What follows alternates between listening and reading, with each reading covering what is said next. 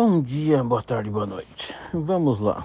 Uma breve reflexão sobre construção de alguma coisa que acabe resultando em retorno financeiro.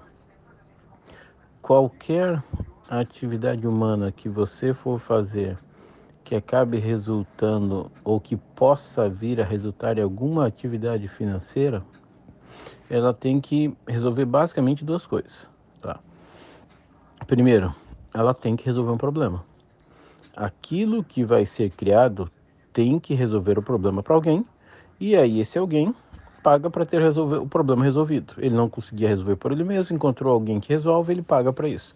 E se muitas pessoas têm aquele problema, muitos alguém pagam para essa pessoa ou esta organização ou esta entidade que descobriu como resolver o problema desses muitos alguém e aí, ou seja, a possibilidade de você acabar tendo retorno financeiro. Ok? Esse é um ponto. Qual que é o segundo ponto? O segundo ponto é que você tem que ou resolve o problema para alguém ou você ensina algo para alguém, tá? Ou seja, basicamente as pessoas pagam por essas duas questões.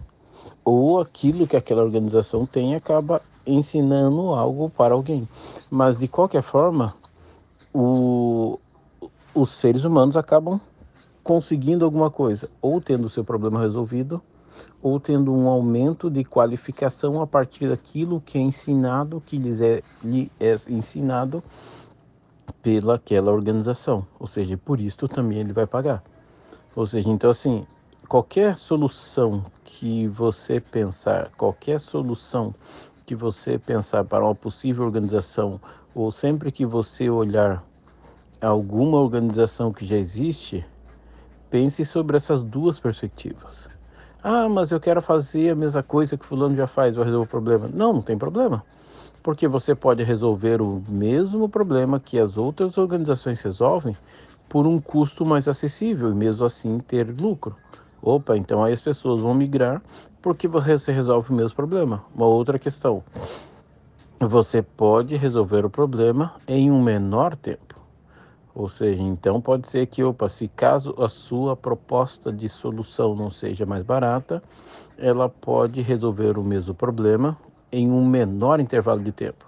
E aí talvez para aquelas pessoas que têm aquele problema, esse seja um diferencial e talvez eles paguem para que você seja uma alternativa para a tua organização que eles já utilizam para a resolução do problema que eles têm.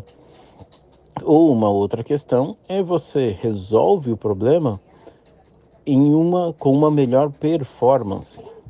Ou seja, então essa é uma terceira opção de como você ou de qual razão as pessoas trocariam aquela organização que elas utilizam para resolver o seu problema pela organização que você criou, pelo ente ou por você, para que você passe a ser o novo resolvedor de problemas desta pessoa porque a forma que você resolve resulta em uma performance mais adequada, mais apropriada, melhor aos olhos de quem está tendo o seu problema resolvido. E essa mesma lógica dessas três perspectivas, dessas três formas de você olhar, se aplicam ao ensino.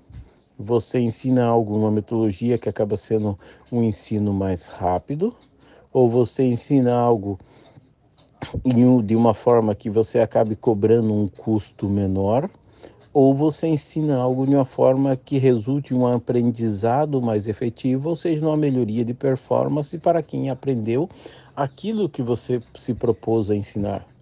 Essas são formas simples e claras de você pensar em como se posicionar no mercado, ou como você se posicionar para sempre que pensar em alguma ideia, alguma proposta. Mas lembrando, ideia é sempre ideia. Ou seja, você pode ter mil ideias dessas. Se você não colocar nenhuma em ação, vai continuar sendo só uma ideia. Você teve mil ideias. Aí o seu vizinho teve só uma ideia e foi colocou essa uma única ideia que ele teve em ação. Ah, mas meu vizinho tem sorte com esse tal? Tem. Ele teve a sorte de colocar a única ideia que ele teve em ação.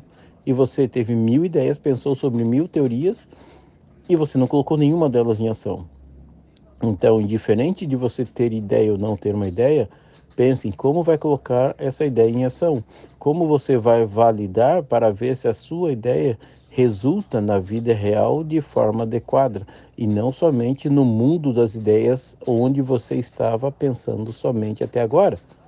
Então, esta é uma alternativa. São formas de pensarmos de forma simples para começarmos alguma coisa.